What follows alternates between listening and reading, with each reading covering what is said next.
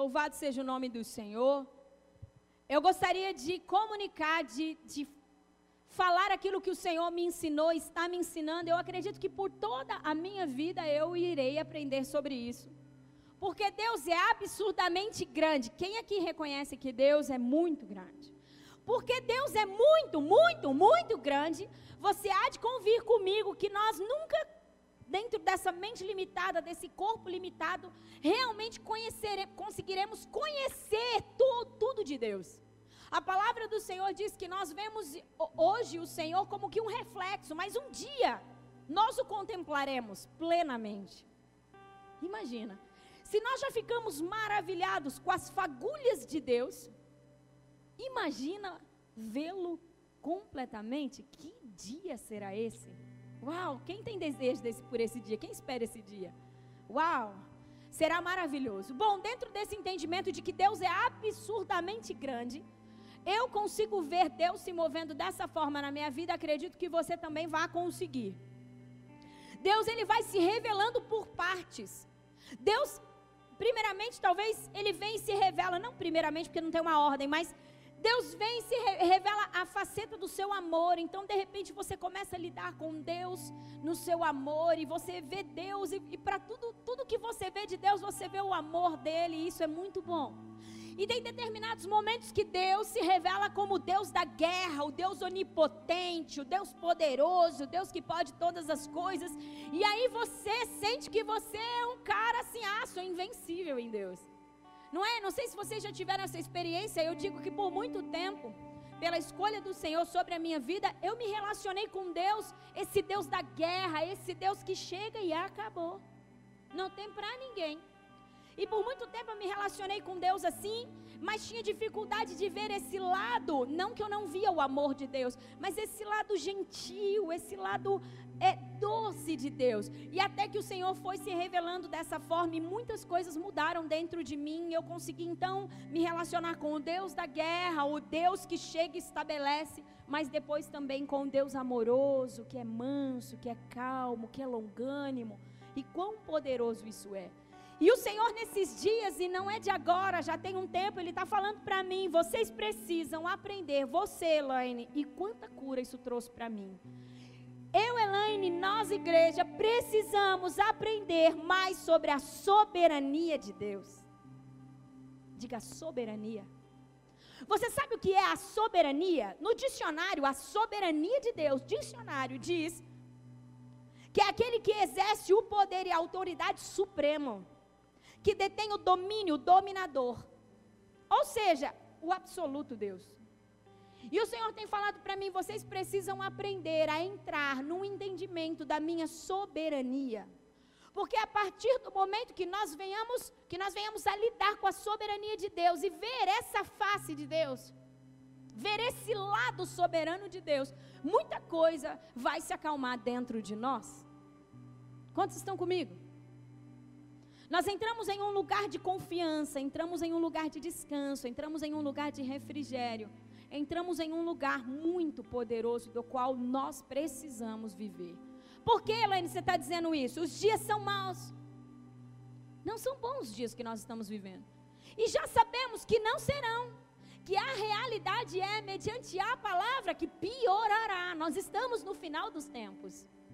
E se a igreja do Senhor não lidar com a soberania do Senhor, não entrar nesse lugar da soberania do Senhor, não acreditar na soberania e não ver essa face de Deus soberano, nós naufragaremos na nossa fé, nós ficaremos abalados, ficaremos desesperados e desenvolveremos muitos tipos de enfermidades emocionais.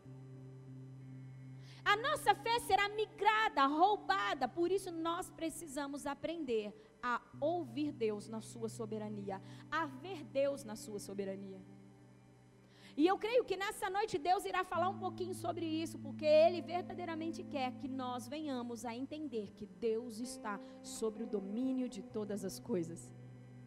Deus não é um Deus que está sentado no trono e olhando para a terra e dizendo: Nossa, tá caótico o negócio lá mesmo, né? E agora? Não. Todas as coisas estão sob o controle de Deus. Deus não perdeu o seu domínio e nunca perderá. ele é absoluto. E por isso eu gostaria de compartilhar com vocês a partir de Salmo 147. Convido vocês a abrirem aí. Salmo 147, esse salmo é um salmo muito interessante, muito poderoso. Por quê? A Bíblia é repleta da soberania de Deus. Se nós formos ler a palavra buscando a soberania de Deus, nós temos muitos versículos que declaram a soberania de Deus. Nós temos muitos textos que falam sobre o Deus onipotente, o Deus poderoso, o Deus que governa, o Deus que reina. Nós temos muitos, mas esse, esse capítulo, na verdade, de Salmo 147, me chamou muita atenção quando eu li. Porque ele fala de um Deus que, apesar de ser tudo isso que nós acabamos de falar e cantar, ele também é um Deus que se olha para a terra e se importa conosco. Então isso é muito bom. Antes de lermos, eu gostaria de fazer uma oração. Eu imagino que você vai ser muito tentado a ser distraído, porque todas as vezes que eu ministro acontece isso. Então, eu convido você a evitar ao máximo celular, distração, exceto a Bíblia. Presta bastante atenção, evita ir ao banheiro, evita beber água, fica focado aqui, porque eu tenho certeza que Deus nessa noite irá mover muitas coisas dentro de você. Eu não vim aqui entregar um conhecimento, eu não vim aqui comunicar um versículo bíblico, um texto bíblico porque eu não precisaria fazer isso. Eu vim aqui trazer para você algo que vai mexer o seu interior e te conduzir para um lugar em Deus. Eu busquei ao Senhor e Deus fez isso comigo e vai fazer com você. Eu sou a testemunha viva, eu sou a prova viva de que sim, Deus nos transiciona. Deus nos leva a lugares por causa do seu poder. E eu quero que você seja conduzido nesse lugar que trouxe tanta cura e tanto refrigério para o meu interior um lugar de descanso. Vamos lá. Senhor, nós te agradecemos muito por esse tempo. Sabemos que o Senhor está aqui se movendo com o teu espírito e sabemos que os teus anjos estão aqui também. Somos absurdamente gratos por isso. Nós queremos dizer que o Senhor é soberano. O Senhor governa cada um aqui. Por isso, com esse governo absoluto, vem sobre a mente das pessoas, ó Deus. Vem sobre os corações endurecidos. Vem sobre as mentes distraídas, ó Deus. Senhor, prepara agora, pelo teu espírito, pela tua bondade, mentes e corações para que eles venham lidar com a realidade de quem o Senhor é, o seu poder. Reconhecemos que és onipotente. Ninguém tem o poder que o Senhor tem. Por isso é soberano. Ó Deus de graça, então vem, pega cada palavra, que ela seja como flecha aos corações. Deus, eu oro por transformações. Eu oro por, por um transicionar do teu povo, Senhor, para esse lugar de tanta cura e de tanta ativação, em nome de Jesus. Amém. Amém. Glória a Deus. Salmo 147, então. É muito interessante esse salmo, porque quando ele foi escrito, a palavra não diz quem foi o autor, é anônimo. Então nós não sabemos quem escreveu o Salmo 147. Porém, ele, ele foi escrito num período onde o povo de Deus estava voltando a Israel, voltando a Jerusalém onde novamente as coisas estariam sendo reconstruídas. Tanto é que ao lermos Salmo 147, você vai ver menções a respeito de Jerusalém. Porque o cara que escreveu, o salmista que escreveu, ele estava falando sobre esse tempo tão poderoso para eles, tão maravilhoso. Bom, diz assim, ele começa dizendo assim: Aleluia! Como é bom cantar louvores ao nosso Deus, como é agradável e próprio louvá-lo. Ele já inicia o salmo reconhecendo que é bom, que é próprio e agradável louvá-lo. O Senhor edifica Jerusalém, ele reúne os exilados de Israel. É a história que eu contei para vocês, estava voltando. Só ele, só ele, só ele cura os de coração quebrantado e cuida das suas feridas. Uau! Ele determina o número de estrelas e chama cada uma pelo nome. Grande é o nosso soberano e tremendo é o seu poder. É impossível medir o seu entendimento. Olha o entendimento do salmista. O Senhor sustém o oprimido, mas lança por terra o ímpio. Cantem ao Senhor com ações de graça, ao som da harpa, façam música para o nosso Deus.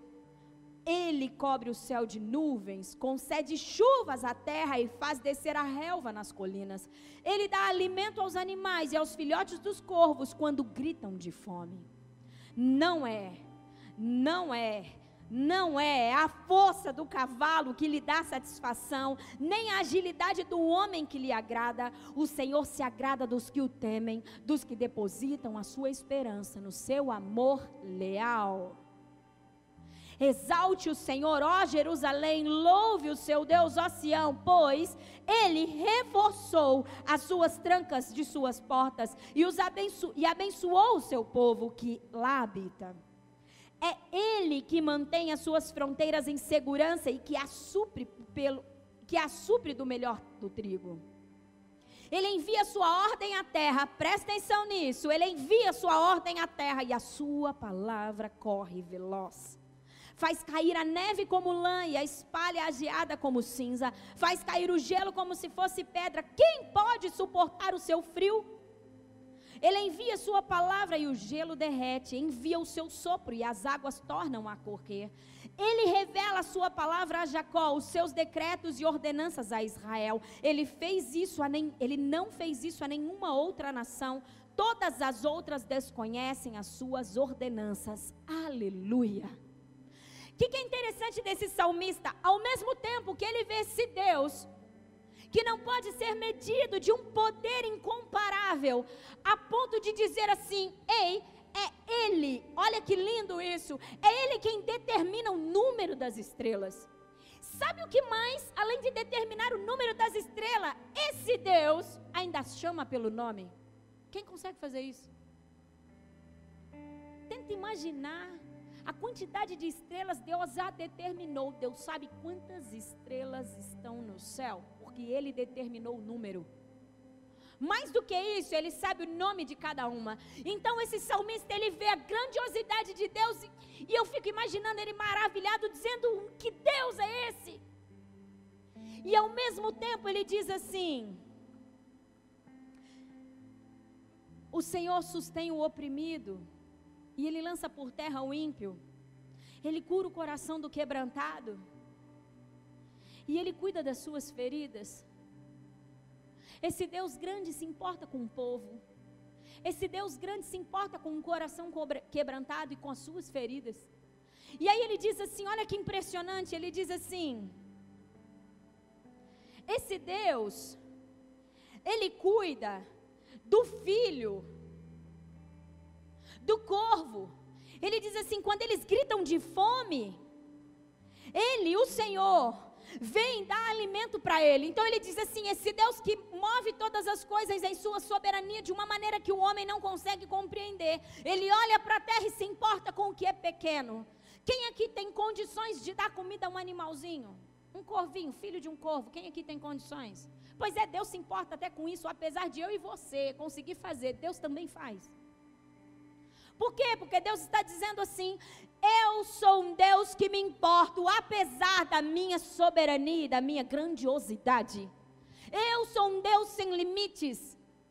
É isso que Deus estava dizendo.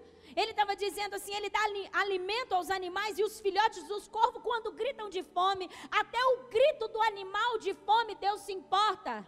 Então Deus estava dizendo assim: apesar de ser grande e soberano, me importo com o grito do seu interior. Eu me importo com quando você grita por desespero. Eu me importo quando você chega diante da minha presença e diz: Pai, Pai, Deus para para te ouvir. Quão glorioso e poderoso, quão confortante e maravilhoso é isso.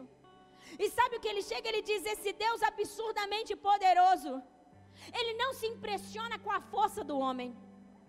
Não é a força do cavalo animal. O cavalo é um animal extremamente forte. Quantos entendem isso? O cavalo tem uma força absurda. Então, se o cavalo tem uma força muito maior que a do homem, quantos entendem isso? O cavalo tem uma força muito maior que a do homem, está dizendo assim, ó, ele comparar o cavalo, diz, mas não é a força do cavalo. Olha que interessante, não é a força do cavalo que dá satisfação para Deus, nem a agilidade do homem.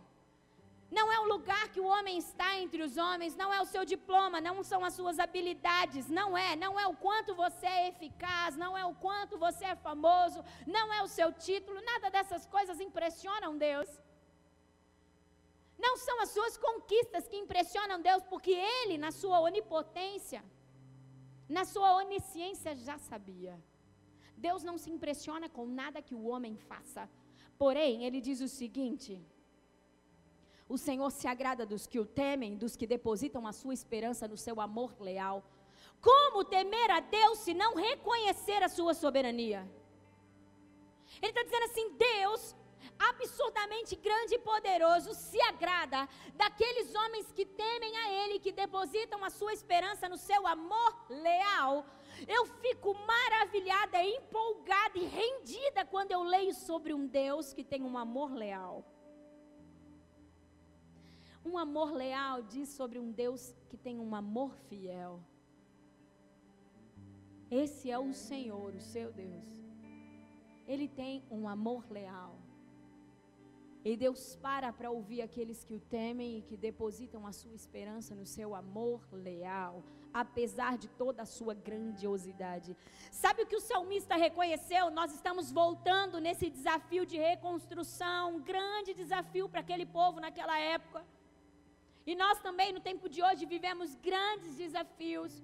Como é desafiador vivermos nesse tipo de cultura que vivemos, como é desafiador. Em ambientes totalmente distorcidos da palavra, nós nos mantermos firmes e fiéis. E eles também estavam num grande desafio lá, e ele reconhecia que só Deus, ele diz, pode reforçar as nossas trancas, as trancas das, das nossas portas e pode nos abençoar. Só Ele pode manter as nossas fronteiras em segurança. E sabe, só Ele pode nos suprir do melhor trigo. E quando o salmista, salmista diz isso, de verdade eu não acredito que é apenas um, um alimento físico, um, um, alimento natural. Ele estava dizendo assim: só Deus pode de verdade alimentar todo, todo o meu físico, todo o meu interior, tudo que me envolve. Só Deus pode de verdade me suprir. É nesse lugar que nós precisamos chegar, mas para que nós venhamos a ter esse entendimento, para que eu e você venham a ter esse tipo de declaração ao chegarmos à presença do Senhor, nós precisamos crer na soberania de Deus. Nós precisamos acreditar nesse Deus que está absolutamente no controle de todas as coisas. Ele continua dizendo, e ele continua dizendo: Ele envia a sua ordem à terra e a sua palavra corre veloz. Uma palavra de Deus, uma palavra liberada pelo Senhor, um comando que vem, segundo a palavra, sua palavra corre veloz estabelece tudo aquilo que eu e você tanto precisa. Deus não está em uma disputa com o reino das trevas, quem é mais poderoso, quem vence. Não. Uma palavra de Deus e até o diabo se torna de Deus. Consegue entender isso? Que confortante servir a esse Deus. Sabia que o nosso Deus não tem inimigo? Você sabia que Satanás não é inimigo de Deus? Pastora, que blasfêmia! Ele é adversário. Ele é inimigo da igreja. Satanás é inimigo da igreja e adversário de Deus. Por que inimigo da igreja? Eu e você entramos em guerra contra alguns inimigos. Mas Deus não entra em guerra contra o inimigo. Ele é inimigo da igreja. Sabe por que, que ele é inimigo da igreja? Porque ele quer pegar nós que somos a semelhança do nosso Deus, porque ele nos fez a sua semelhança. Nós que somos criados, gerados para exaltar e adorar o seu nome e blasfemar Deus através da nossa má conduta. Satanás quer pegar o homem na sua natureza adâmica e distorcida e blasfemar de Deus.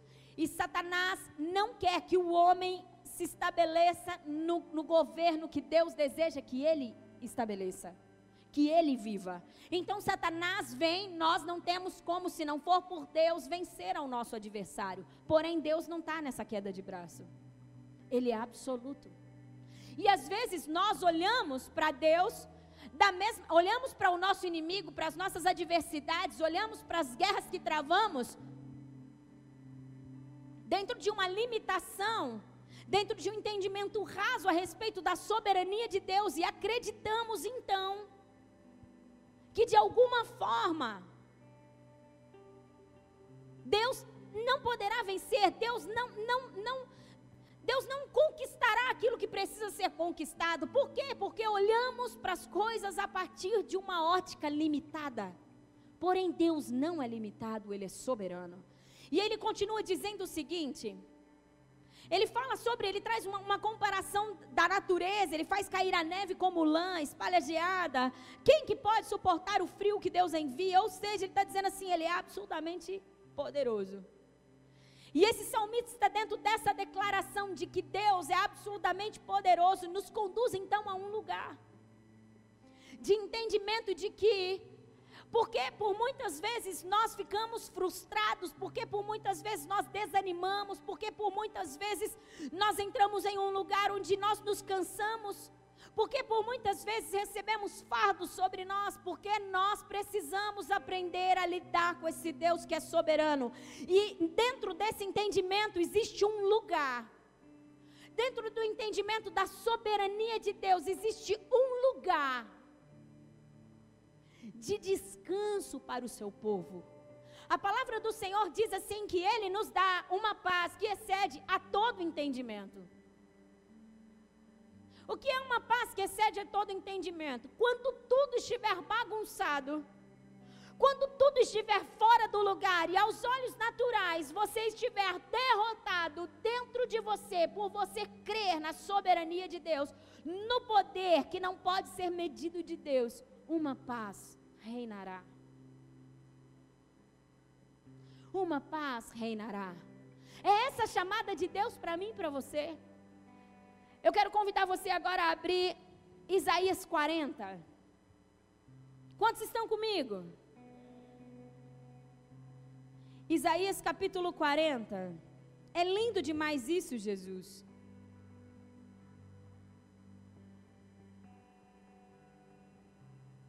Nós adoramos o Seu nome, Senhor.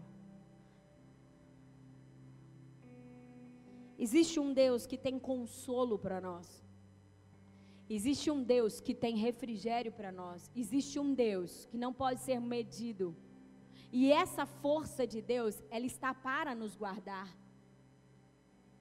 Sabe o que é interessante? Nós lemos agora há pouco ele dizendo assim que não é a força do cavalo, né? Que deixa Deus maravilhado nem a agilidade ou a habilidade do homem. Mas por muitas vezes nós fazemos as coisas na força do nosso braço. Por muitas vezes nós queremos arrumar o nosso casamento, arrumar o nosso esposo, arrumar os nossos filhos, arrumar a nossa vida na força do nosso braço.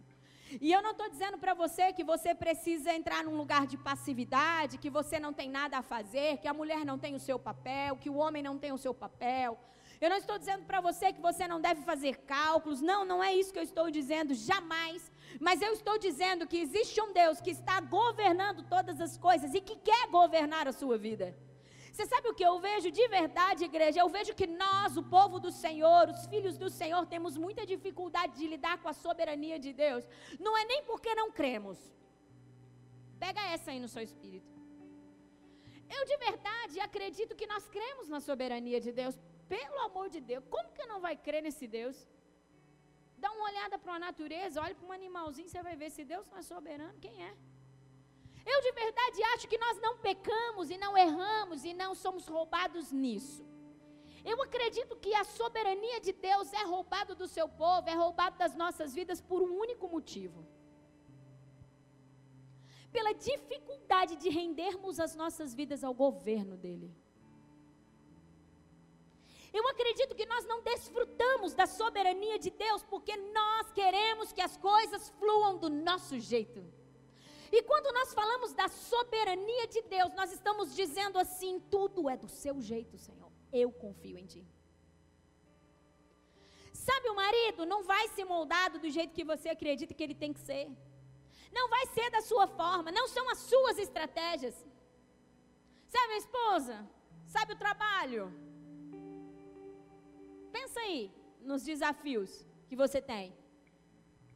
Já parou para pensar que dentro da soberania de Deus pode ser, e bem provável que seja, que a estratégia não seja essa que você está aplicando, mas seja a do Senhor?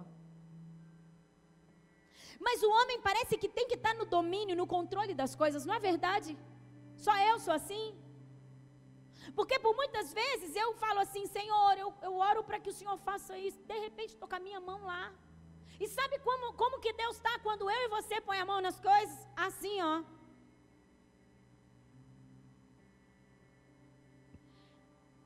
Você sabia que eu e você temos o poder de parar esse Deus, que é absurdamente poderoso? Diga eu, tenho o poder de parar Deus. Como pastora que eu paro Deus? Agindo. Agindo na força do seu braço. Fazendo da maneira como você acha que tem que ser feito. E aí, ao invés de sermos refrigerados e conduzidos a um lugar de descanso que já nos é prometido, a palavra do Senhor não diz assim que é para nós tomarmos o nosso fardo pesado, o nosso jugo e lançar sobre os seus pés e receber dele algo, um fardo leve e suave, não é isso? Quem já leu isso? Por que, que isso não é a realidade na nossa vida, pastora? Pergunta para mim, por quê, pastora? Porque não entramos no governo e no reinado absoluto de Deus. Porque, de alguma maneira, nós pensamos que sabemos o que é bom para nós. No nosso orgulho, na nossa soberba, nós acreditamos que sabemos o que vai ser bom para nós. Eu não estou dizendo para você não ser alguém que, que ora por estratégias. Não, gente, nada disso. Mas aquilo que você já tentou mudar e não deu certo, que tal? Que tal você entregar para o soberano Deus? E literalmente tirar suas mãos e deixar Deus fazer. Isaías 40, do versículo 10 em diante. Eu vou ler alguns versículos picados, porque o texto é muito grande, tá bom? Isaías 40, versículo 10 diz assim: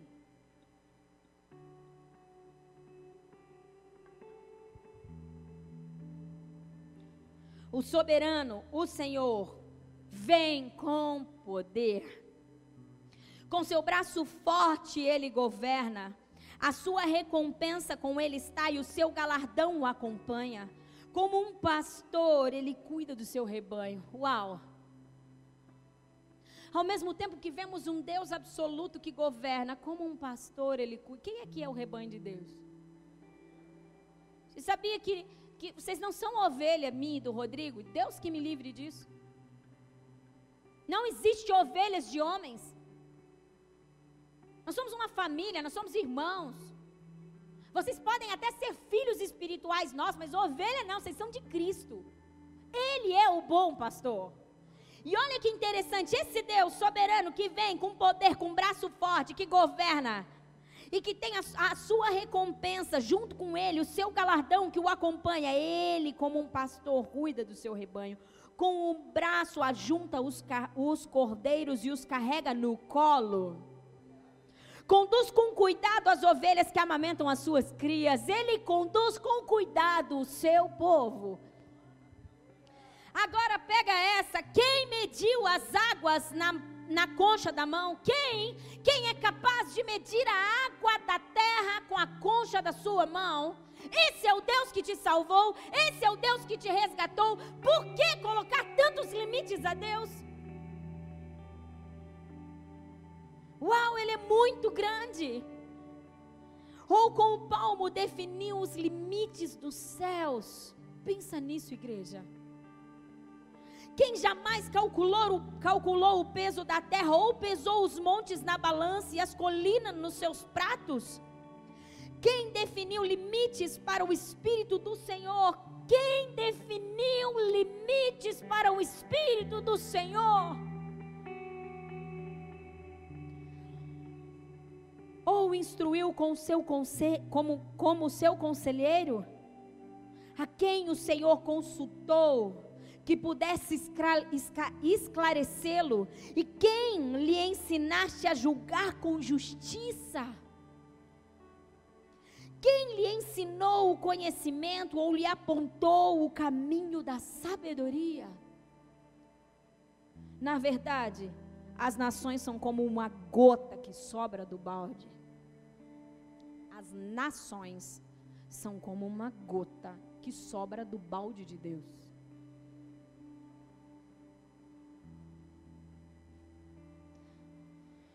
Nem os animais de lá bastariam para o holocausto. Diante dele, todas as nações são como nada, para ele são sem valor e menos que nada. Versículo 22. Ele se assenta no seu trono acima da cúpula da terra cujos habitantes são pequenos como gafanhotos, ele estende os céus como um forro e os arma como uma tenda para neles habitar. Versículo 26. Ergam os olhos e olhem para as alturas. Quem criou tudo isso? Quem criou tudo isso, igreja? Ergam os olhos e vejam quem criou tudo isso aquele que põe em marcha cada estrela do seu exército celestial. E a todas chama pelo nome. Ó oh, Deus chamando aqui pelo nome de novo. Aqui são seus anjos. Tão grande é o seu poder e tão imensa a sua força que nenhuma delas deixa de comparecer quando Deus convoca o seu exército. Ninguém deixa de comparecer. Quando Deus convoca o inferno, ninguém deixa de comparecer. Mas muitas vezes, Deus convoca o seu exército, o seu povo, e nós deixamos de comparecer. Quantas convocações Deus fez a você e você não compareceu? Sabe por quê? Porque você não conhece a soberania de Deus. Isaías escreveu sobre isso porque Isaías contemplou ao Senhor e ele sabe quem Deus é, sabia? O tamanho da sua soberania. O salmista escreveu aquilo que acabamos de ler no Salmo 147 porque ele se deparou com a soberania de Deus. O quanto eu e você temos nos deparado com a soberania de Deus? Todos nós, principalmente os que são dessa casa já há um tempo, são convidados, motivados, incentivados a orar pelo temor do Senhor. São ou não são? Quem aqui já orou e busca o temor do Senhor? Todos nós. Mas sabe por que temos tanta dificuldade em temer a Deus? Porque pouco lidamos com o seu poder porque pouco contemplamos da soberania de Deus. Porque se nós entrarmos nesse lugar, se essa faceta de Deus se revelar a mim e a você, nunca de uma maneira ousada nós desobedeceríamos a Deus. Nunca quando Ele lançasse uma convocação a nós, nós deixaríamos de comparecer. Nunca que nós negociaríamos com o pecado. Nunca que deixaríamos de exaltar e glorificar o Seu nome. Nunca que deixaríamos de executar todos os comandos do Deus vivo e poderoso que Ele é. Nunca. Por isso nós precisamos nos relacionar com a soberania de Deus. Olha que interessante. É muito poderoso. Versículo 28. Será que você não sabe? Você nunca ouviu falar? O Senhor é o Deus eterno, Criador de toda a terra. Ele não se cansa, ele não fica exausto. Sua sabedoria é insondável, ele fortalece o cansado e dá grande vigor ao que está sem força. Dentro de um ambiente de soberania, ele fortalece o cansado e dá grande vigor ao que está sem força.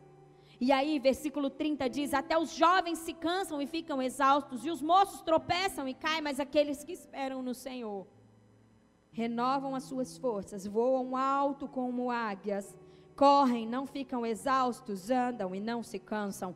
Esse versículo é um versículo muito famoso e por muitas vezes nós declaramos ele. Porque, puxa, olha que versículo poderoso isso.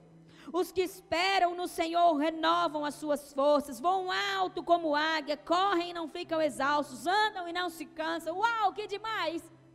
Mas é só aqueles que lidam com a soberania de Deus, é só aqueles que reconhecem o seu poder. O que eu quero dizer para você é que o Senhor quer que você entenda que nesse lugar da soberania de Deus, além de você ser ativado e se tornar um cristão imparável, um homem e uma mulher destemido pelo poder de Deus, porque conhecendo e tocando no poder de Deus, não há principados, não há potestades, não há hostes, nada pode parar a igreja do Senhor. Não porque ela sabe do seu poder, mas porque sabe do poder do Deus da qual a convocou. Porque temos uma igreja medrosa? Porque temos um povo que recua? Porque não estão lidando com a soberania de Deus. Porque se eu olhar para o meu adversário, se eu olhar para os meus inimigos, é lógico e é óbvio que eu não posso derrotá-los. Apesar de, como filhos, termos autoridade. Mas no poder de Deus, na soberania de Deus, nós somos um povo invencível. Quem crê nisso? É glorioso demais. Por que nos cansamos? Porque a palavra do Senhor diz que nós não nos cansaríamos, porque Ele, Ele dá grande vigor aos que estão sem força, porque Ele fortalece o, o cansado. Não é isso? Porque Ele tem uma sabedoria insondável. Puxa, se Deus tem tudo isso, por que que Isaías escreveu isso? Por que que o salmista declarava isso? Porque eles desfrutavam disso. Por que, que Deus me convocou a vir aqui nessa noite dizer: Ei, tem um lugar de soberania que nós precisamos contemplar, porque eu estou contemplando, e isso tem trazido cura e restauração ao meu interior. Isso tem me dado força para avançar. Isso tem me dado coragem e mais empolgação. Não é à toa que eu sou empolgada. As pessoas que estão à minha volta dizem, Lane, você é muito empolgada. Como não? Como não? Como não viver um evangelho empolgado? Como não se relacionar com a palavra e ficar maravilhado? Ele é real, igreja. Ele é real. O nosso Deus que governa todas as coisas.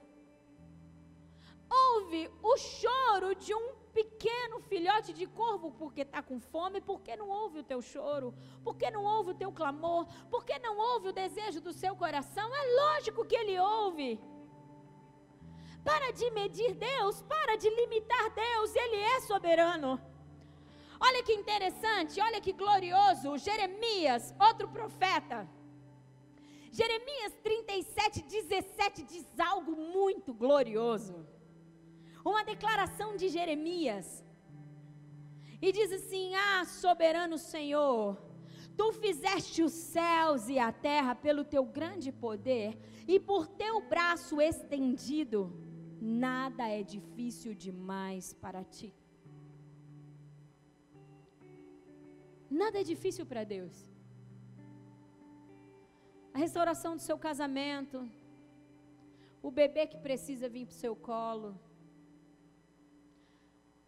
a libertação dos seus filhos, eu não sei o que você precisa, o que você pensa que é impossível. Nada é impossível para Deus. Nada é difícil demais para Deus. Viver a promessa do Senhor, talvez você, ao ouvir a promessa do Senhor para a sua vida, diga, diz, é muito difícil, muito impossível viver isso. É uma loucura eu viver isso está tão fora da minha realidade. Ei, no lugar da soberania de Deus, todas as coisas acontecem, só que é sobre o seu governo, é sobre o seu reinado. Quem aqui já declarou que ele reina em canções, nas suas orações, que o Senhor é rei, reino, o Senhor tem o seu reino absoluto. Quem aqui já? Quantos estão nesse lugar? Amém? Glória a Deus. Todos nós, já, todos nós já declaramos sobre o reinado de Deus, sobre o governo de Deus. Todos nós já dizemos sim, o Senhor é o meu Deus, o meu Senhor. Você sabe o que é ser Senhor de alguém? Se você tem Deus como seu Senhor, é Ele que manda em você. Pastora, lógico que Deus manda em mim, será? Será mesmo?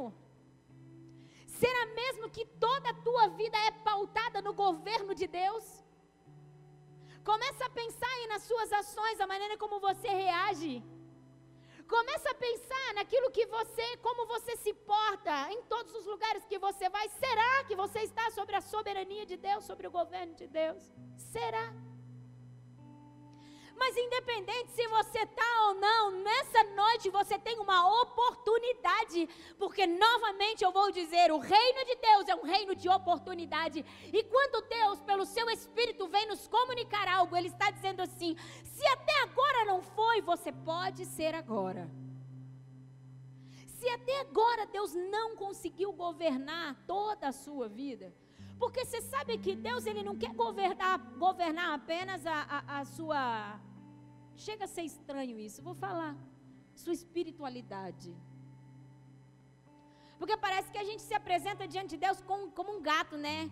Que também não é verdade, mas dizem que gato tem sete vidas. A gente se fragmenta e diz assim: Deus, aqui, Senhor, ó, na igreja, faz a sua vontade, reina, Deus, governa. Mas o meu casamento, Senhor, vai ser do meu jeito, porque você não sabe, Deus, esse homem é terrível.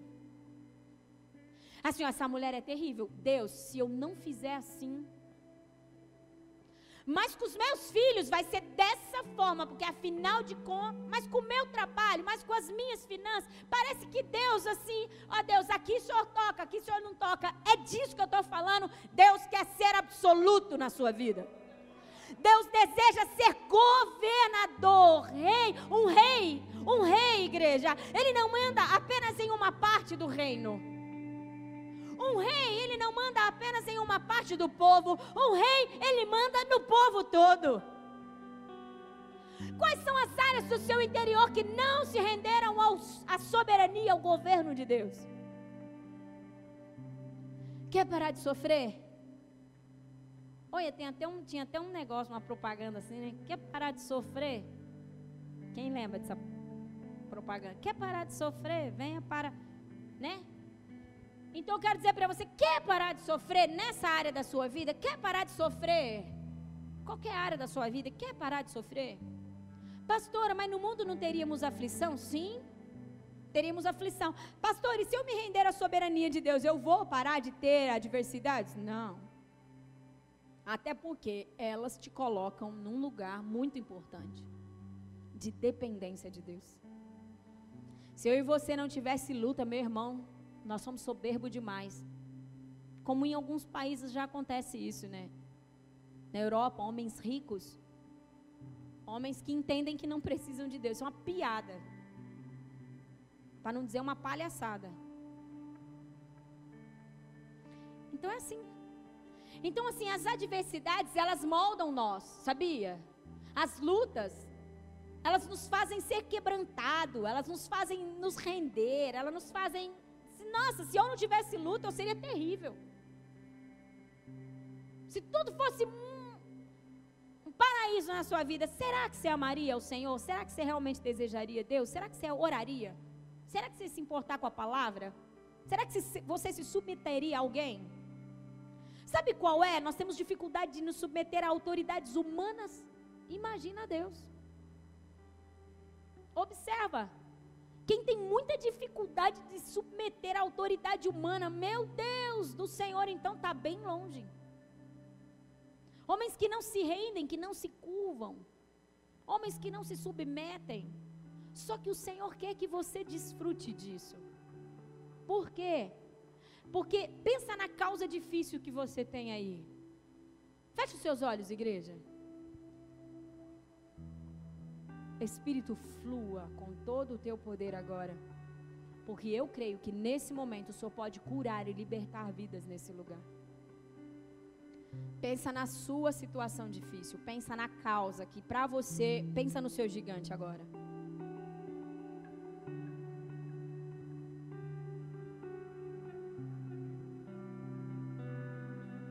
Agora, Deixa esse gigante aí, aonde ele está. Deixa essa causa difícil aí, aonde ela está. E comece a caminhar na direção desse Deus que você leu agora há pouco aqui. Que criou os céus e a terra e que tem a quantidade de estrelas no céu sobre o seu governo, sobre o seu domínio. É esse Deus que eu estou dizendo. É esse Deus imparável. Começa a caminhar a presença desse Deus agora. Ei, nesse lugar, nesse caminhar, tem um lugar, uma porta de soberania, um lugar nesse Deus imenso e imensurável. Entra nesse lugar agora, entra na soberania de Deus. Esse é o convite do Senhor para você. Entra no lugar da soberania de Deus. Entra no lugar da soberania de Deus, que uma porta se abra, que um ambiente se abra onde você seja inserido à soberania de Deus. Ah. Nesse lugar, se depare com a soberania de Deus. E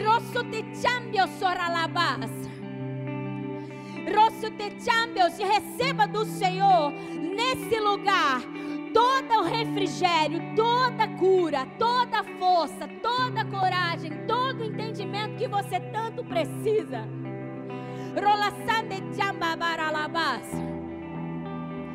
Aquele adversário, aquele inimigo, aquilo que te segurava, aquilo que te barrava, já não pode mais te barrar. Ele se torna nada, insignificante.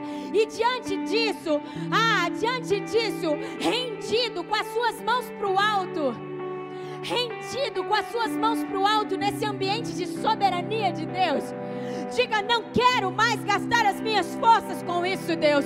Eu não quero mais me desgastar contra os meus inimigos, contra essa causa, contra isso que me aprisionava. Eu me rendo à Sua soberania. Que venha o Teu poder e que seja feita a Tua vontade sobre o Seu domínio, sobre o Seu governo, Senhor. Nós precisamos do Senhor. Espírito do Senhor, abre os olhos do nosso coração para que venhamos a contemplar a soberania do Senhor. Nós queremos ver o seu poder, nós queremos ver o seu poder, nós queremos contemplar a sua soberania, Senhor. Nesse ambiente de poder, nós perguntamos: quem são os nossos adversários? Quem são os nossos inimigos? Qual causa é impossível para Deus? Ah, Senhor, e nós respondemos: ninguém pode com o Senhor. E não há causa que o Senhor não possa resolver, Deus.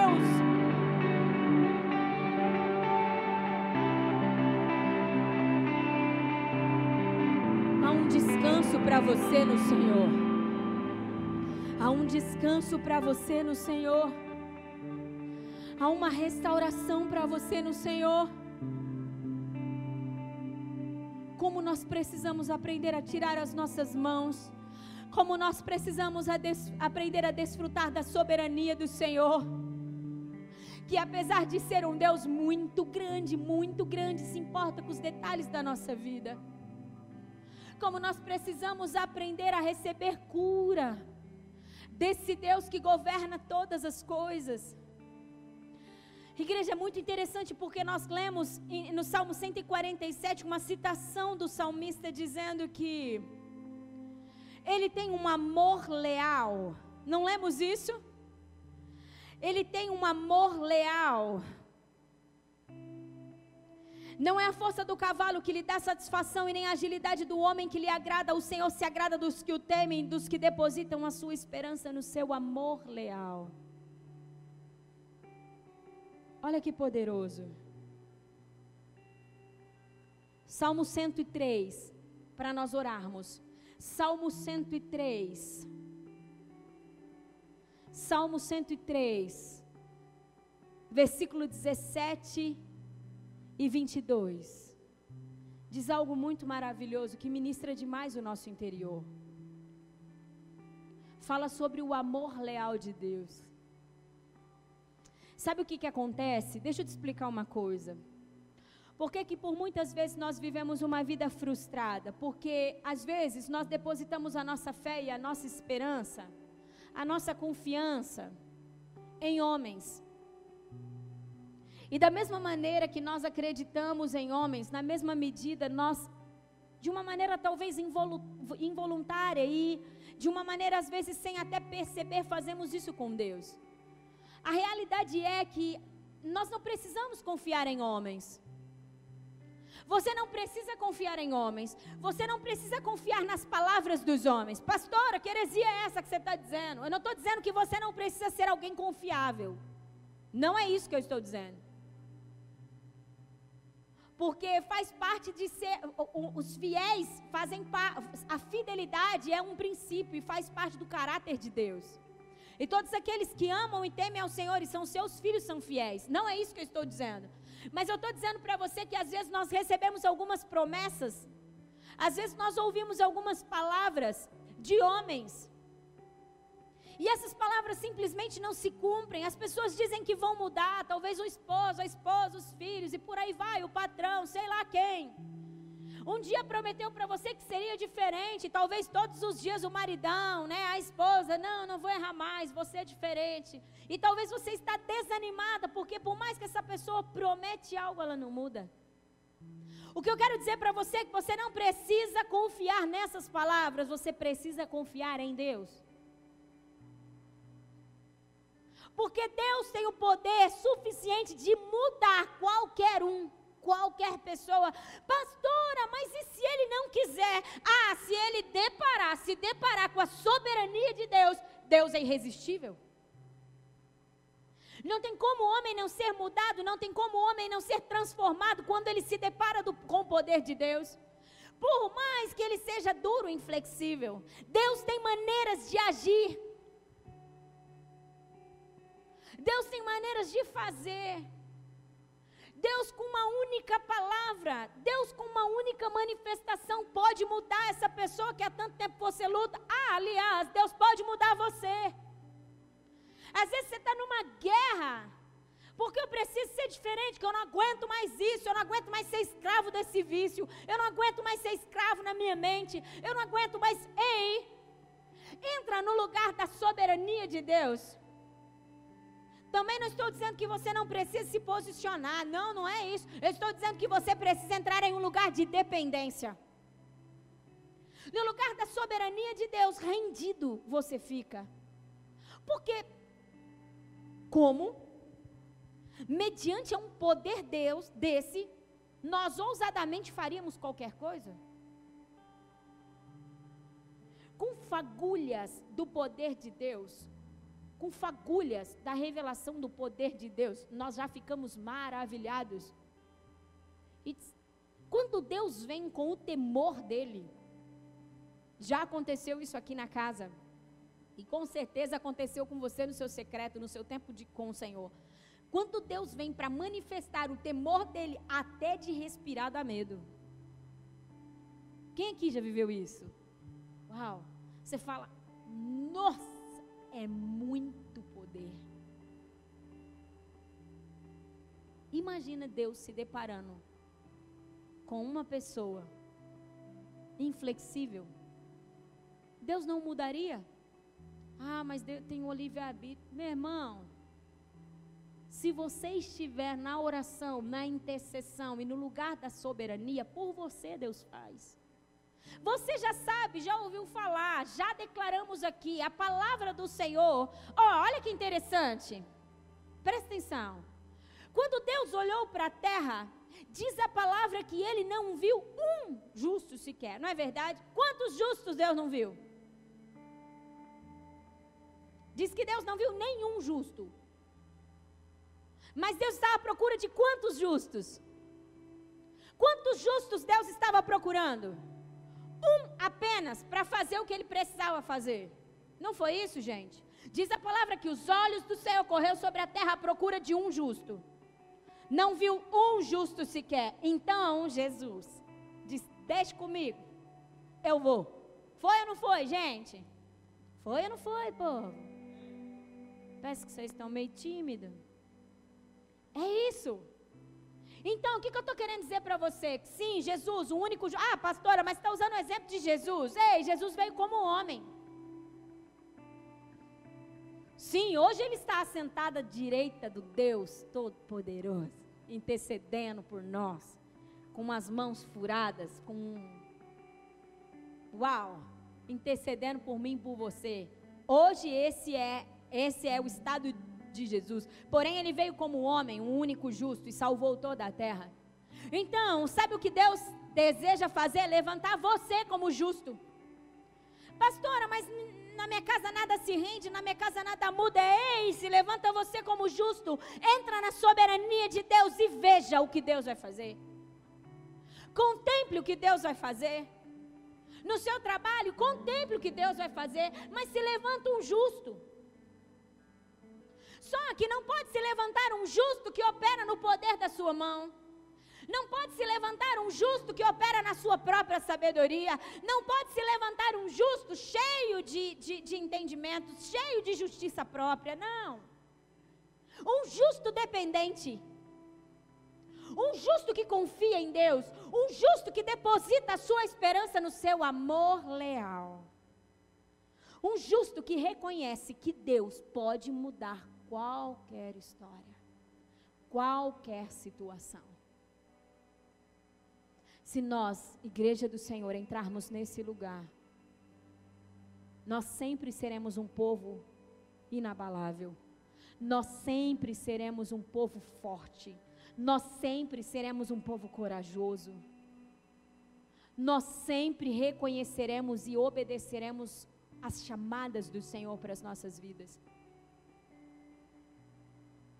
É isso que o Senhor deseja que você viva.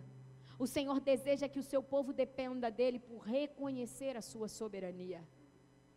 Não há nada que Deus não possa fazer, não há homem que Deus não possa mudar, não há situação que Deus não possa reverter, nada. Deus está ilimitado a nada. Ele pode todas as coisas. E por seu amor leal e por sua fidelidade, ele se atenta ao clamor do seu povo. Ele se atenta ao seu grito. Ele se atenta à sua dor, ele se atenta, ele se atenta a tudo. Então nós precisamos aprender a deixar de depositar a nossa fé e a nossa esperança em homens. E eu não estou dizendo para você não viver comunidade, pelo contrário, nós pregamos em muito comunidade. A igreja tem que viver comunidade, a igreja precisa viver família, não é isso que eu estou dizendo. Eu estou dizendo que as pessoas elas podem te frustrar, as pessoas elas podem prometer alguma coisa e não cumprir, mas o Senhor, a todas as suas palavras ele zela, ele vela pelo que ele fala. A palavra do Senhor em toda é verdade. Esse é o Deus que eu e você serve. Esse é o Deus que tem colo, carinho, cura, restauração para nós, independente do tamanho da nossa dor e da nossa ferida. Salmo 103, agora vamos ler. Salmo 103, 17 ao 22. Olha que interessante isso. Vamos ler junto, igreja? O que, que vocês acham? É poderoso, né? Vamos ler junto então. Diz assim: um, dois, três.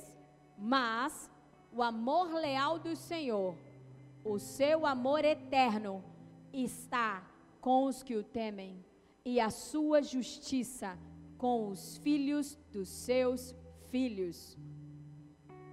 Com os que guardam a sua aliança e se lembram de obedecer aos seus preceitos. O Senhor estabeleceu o seu trono nos céus e como que?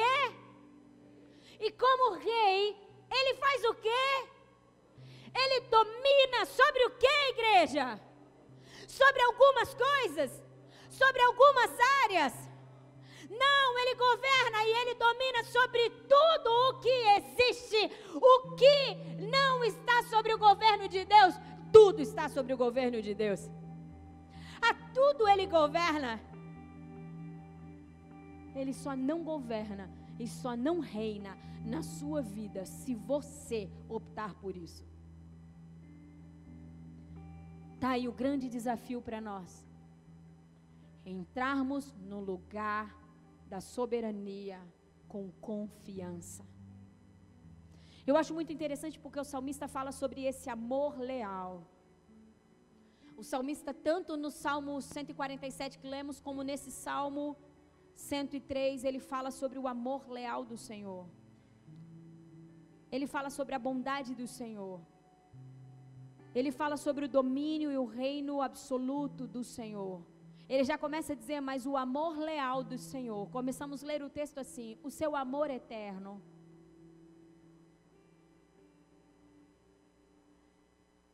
Sabe o que nós precisamos fazer para entrar de uma vez por todas no lugar da soberania de Deus? Pergunta para mim o que, pastora? Confiar no seu amor leal. Tem algo que Deus vai construindo. Eu confio no seu amor leal. E por isso me rendo. E após rendido, eu sou conduzido ao lugar da soberania de Deus. E no lugar da soberania de Deus, eu descanso, porque eu confio no amor leal. Porque eu estou rendido. E Deus, na sua infinita força, na sua infinita sabedoria, faz e executa todas as coisas em meu favor. Deus não tem preguiça. Deus não está cansado. Deus não está exausto. Deus se importa com os detalhes da sua vida. Quantos conseguem entender isso? Deus se entristece ao olhar para a humanidade e ver homens independentes. Como um criança, Ele deseja que nós sejamos a Sua presença. Olha que interessante, como criança, ele deseja que nós sejamos, estejamos à sua presença, ou seja, dependente, simples. De uma maneira dependente, de uma maneira simples, de uma maneira rendida. Quando você começa a conversar com uma criança, você fica sabendo de coisas que você fica até às vezes horrorizado, não é verdade? Você quer saber como que o pai e a mãe da criança, as, as meninas da escolinha falam para nós, lanços, você vê as coisas que a gente ouve. A gente descobre como que os pais são através da vida da criança. Porque de uma maneira bem tranquila ela solta.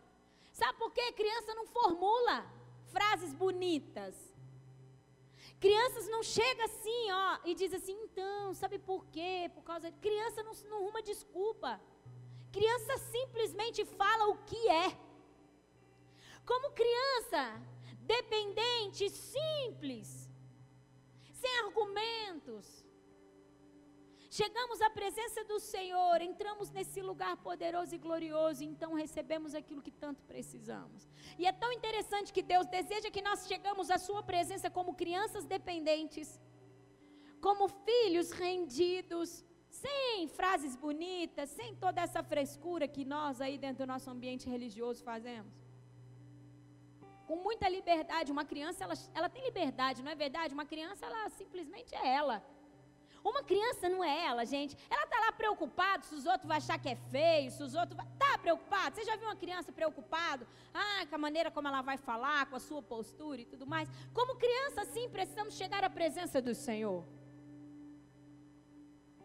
E é tão interessante que ele diz que, como criança, chegaremos à Sua presença dessa forma, desse jeito, Deus nos espera totalmente rendido. E ao nosso inimigo, à frente do nosso adversário, como um poderoso exército.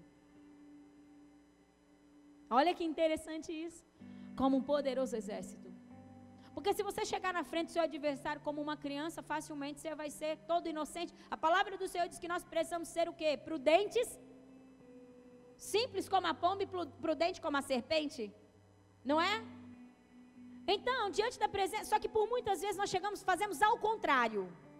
Fazemos ao contrário, presta atenção nisso.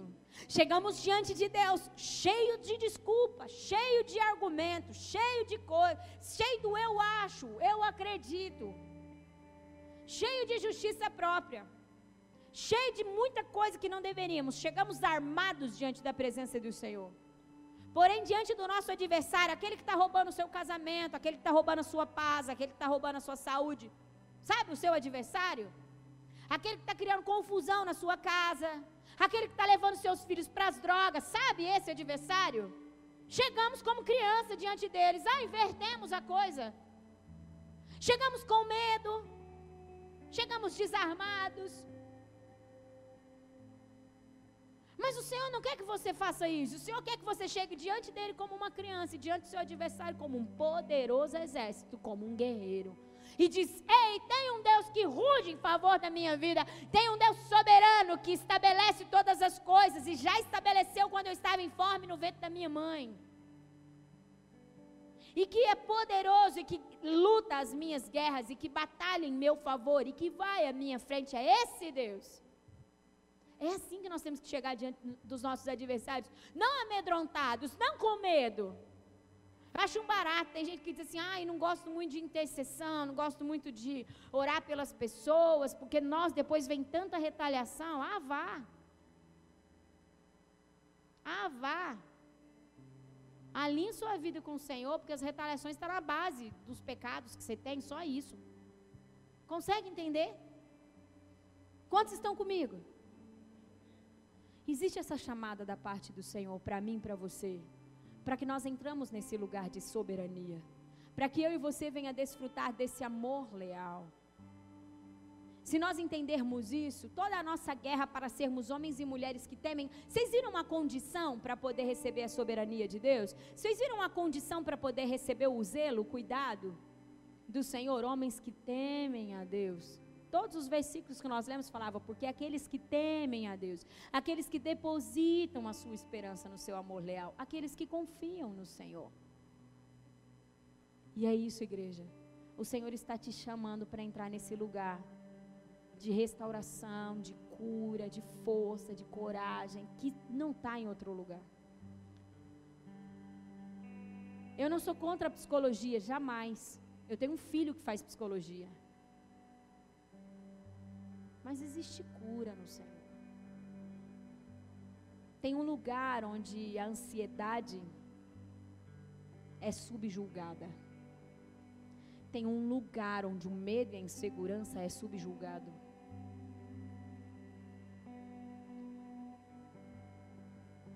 Helene, Deus usa os médicos, é óbvio.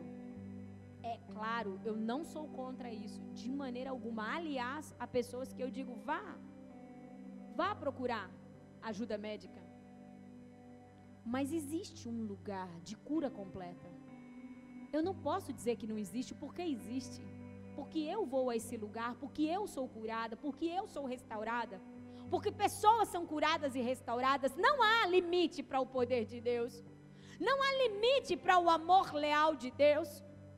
O Deus que nos resgatou de um reino de trevas e nos trouxe a um reino de luz, também é o Deus que cura o nosso emocional, também é o Deus que renova a nossa mente, também é o Deus que tira os fardos pesados, os julgos pesados e nos dá algo leve e suave. É o mesmo Deus. Por que não depender do Senhor? Por que não se render à soberania do Senhor? Eu convido você a se colocar de pé nesse momento. Vamos orar. Vamos falar com o Senhor.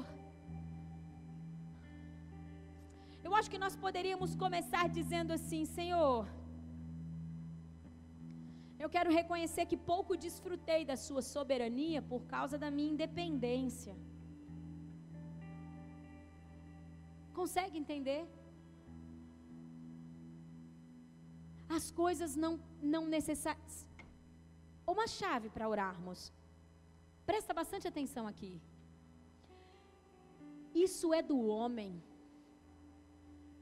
O homem encara as coisas de Deus dessa forma que eu vou te dizer. Nós temos dificuldades de aceitar o jeito de Deus fazer. Foi assim quando Jesus veio à terra. Havia uma promessa que um Messias viria um rei viria. E ele veio, mas não veio coroado, não veio com vestes reais aos olhos naturais. Ele não veio como um homem de um bom, de uma boa posição, um homem é, de, um, de um lugar de autoridade entre os homens. Não, ele não veio dessa forma. Ele veio como um menino, como um homem simples, filho de um carpinteiro. E o povo esperava por um rei. E por isso o recusaram. O padrão é o mesmo. Quando Deus não faz da maneira como achamos, até a maneira de Deus manifestar o seu poder no nosso meio, nós, nós ditamos para Deus. E depois falamos que estamos na sua soberania, que Deus governa isso, governa nada. Você precisa confiar no amor leal do Senhor. E deixar que Deus governe toda a sua vida, não para que as coisas fluam do seu jeito, não para que as não, se renda à estratégia de Deus, ela é melhor.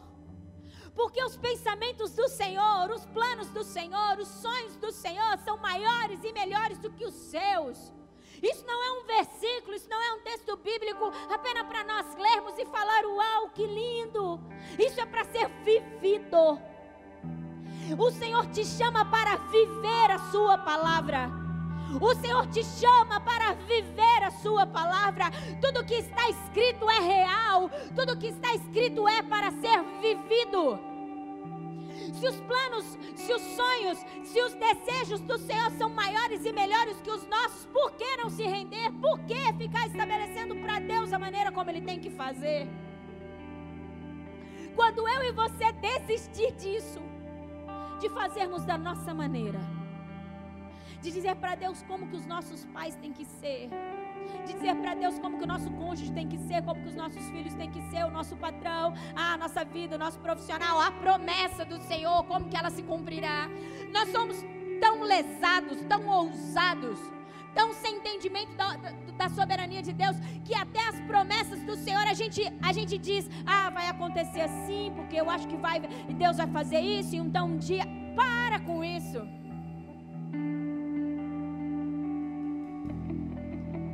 Vamos pedir perdão ao Senhor, porque nós, por muitas vezes, assumimos o controle da nossa vida e não deixamos a soberania dele governar. Comece a pedir perdão ao Senhor, comece a falar com o Senhor agora. Eu convido você a orar. Eu convido você a orar. Essa noite eu creio que é uma noite onde o Senhor estará mudando entendimento, o Senhor estará trazendo e restaurando vidas através do seu poder e da sua soberania.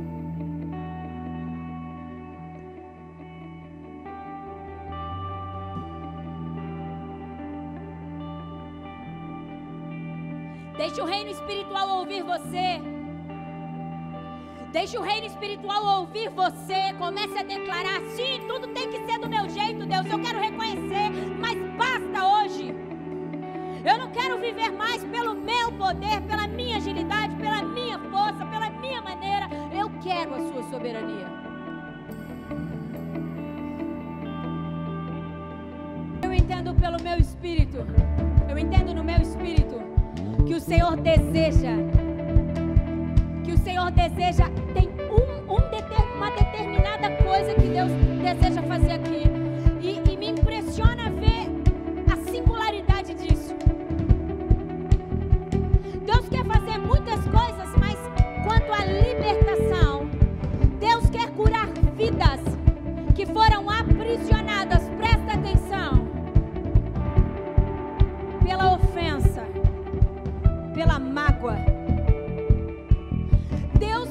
Nesse momento, quer libertar pessoas que ficaram aprisionadas na dor,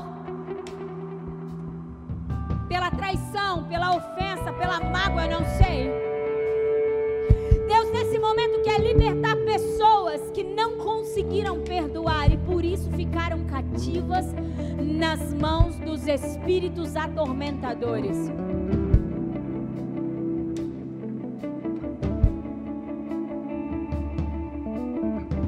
Você entende, e mais, se você tem coragem e o Senhor ama homens e mulheres corajosos, sabe por quê? Porque a palavra do Senhor diz assim: que Ele não nos deu um espírito de covardia, mas de ousadia. E uma das coisas, uma das chaves que vai fazer Deus de uma vez por todas te tirar desse lugar, vai ser esse posicionamento aqui. Se você é uma dessas pessoas que ficou aprisionada numa mágoa, numa ofensa, e você entende que você parou no dia que isso aconteceu, você não conseguiu liberar o perdão, vem aqui na frente, vem aqui na frente. É, é isso, é isso. É lindo o que o Senhor quer fazer. É mais do que lindo, é poderoso. Tem um lugar de paz que há tempo vocês não desfrutam. Tem um lugar de vida que há tempo vocês não conseguem desfrutar. Hoje esse cativeiro será aberto. Hoje, de uma vez por todas, os espíritos atormentadores que afligem a alma de vocês serão subjugados,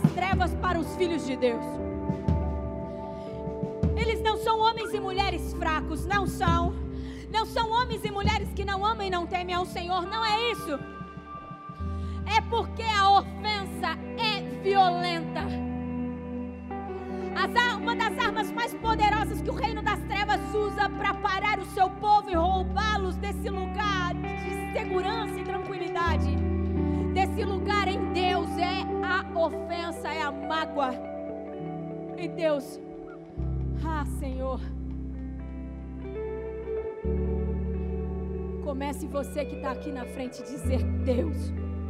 Eu entro na soberania do Senhor agora. Sabe quando você entra na soberania do Senhor, você levanta suas mãos para o alto, rendido e diga: Não, não vou mais sustentar essa causa dentro de mim. Eu não vou mais segurar essa pessoa, Senhor. Eu não vou mais, Senhor, deixar que isso seja alimentado pela dor dentro de mim. Uma escolha para você fazer dentro da soberania de Deus que trará toda, que fará toda a diferença na sua vida.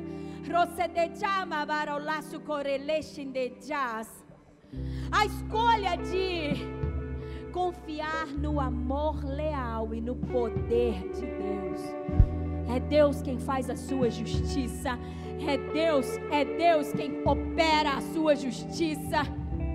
Comece a orar, igreja, comece a interceder. Vamos orar e vamos clamar ao Senhor. Ah, Senhor, nós clamamos pelo teu reino agora. Nós suplicamos a Deus pelos anjos do Senhor sendo enviados dos céus agora. Clamamos pelos guerreiros do Senhor. Clamamos pela unção que quebre e despedaça os julgos. Clamamos a Deus para que todo cativeiro, para que todo grilhão, para que todo peso saia de cima da vida desses meus irmãos. Que haja completa liberdade sobre eles. Comece a orar, igreja. Comece a clamar, comece a clamar. Nós clamamos a Deus. Reconhecemos que só o Senhor tem o poder de tirar eles desse lugar de atormento, desse lugar de escravidão, desse lugar de dor, para que eles possam prosseguir no propósito do Senhor. Começa você que está aqui à frente dizer: Eu faço uma escolha, Senhor, eu perdoo. Diga em voz audível: Eu escolho perdoar. Eu escolho liberar essa pessoa. Eu escolho deixar que o Senhor faça justiça. Eu escolho, Senhor, ser livre. Vamos clamar, vamos clamar. Vem, vem, vem, Senhor. Traga completa cura, traga completa restauração,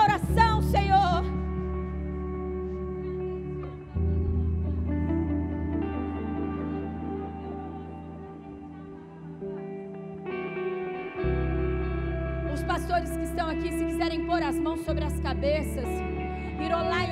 não precisa orar muito, só declara liberdade. Liberdade, liberdade, liberdade. Subjulgamos todos os atormentadores agora debaixo dos nossos pés. Subjulgamos agora, Senhor. Subjulgamos os atormentadores, aqueles que causam confusão no emocional, tormento subjulgamos a Deus e declaramos que no Senhor a justiça, no Senhor a cura, no Senhor a liberdade. Ah, comece a ser livre. Veja o grilhão, veja as amarras, veja isso saindo de você agora. Contemple pelos olhos do Espírito aquilo que aprisionava os seus pés, aquilo que pesava suas mãos, aquilo que estava sobre as suas costas. Contemple agora a bondade do Senhor e o seu amor leal removendo isso de você.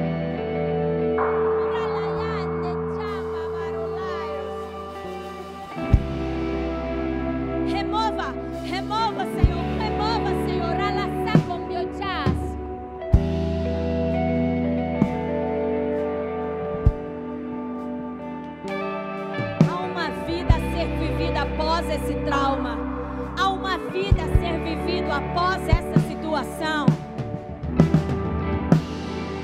Há uma vida a ser vivida, há algo a se desfrutar na presença do Senhor após tudo isso. E o Senhor te chama para viver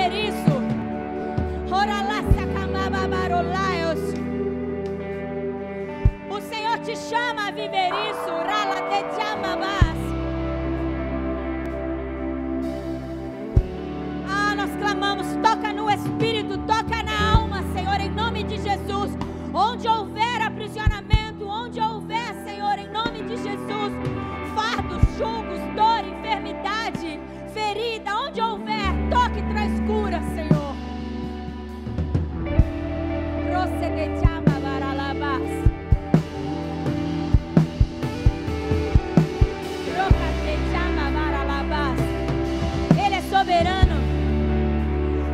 soberano, Ele é soberano, Ele é soberano.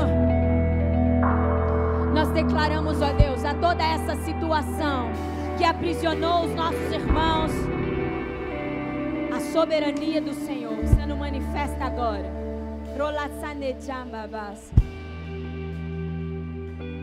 Eu declaro em nome de Jesus, em nome de Jesus, em nome de Jesus. Eu declaro você tomando o seu lugar de volta. Aonde você caiu, aonde você parou, eu declaro você se colocando de pé agora. Se coloque de pé aí, nesse lugar onde você parou, onde você caiu por causa da dor. Ei, ei, veja o Senhor dando as mãos para vocês, te colocando de pé.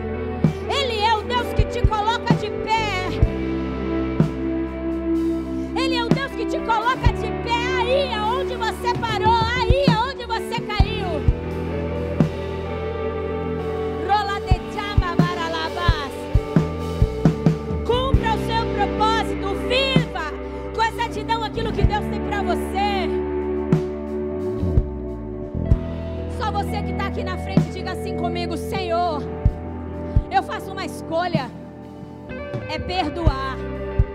Por isso, mediante essa escolha, eu recebo toda libertação, toda restauração e toda cura para o meu interior. E a partir de agora, eu me coloco de pé, não mais caído, não mais prostrado, derrotado,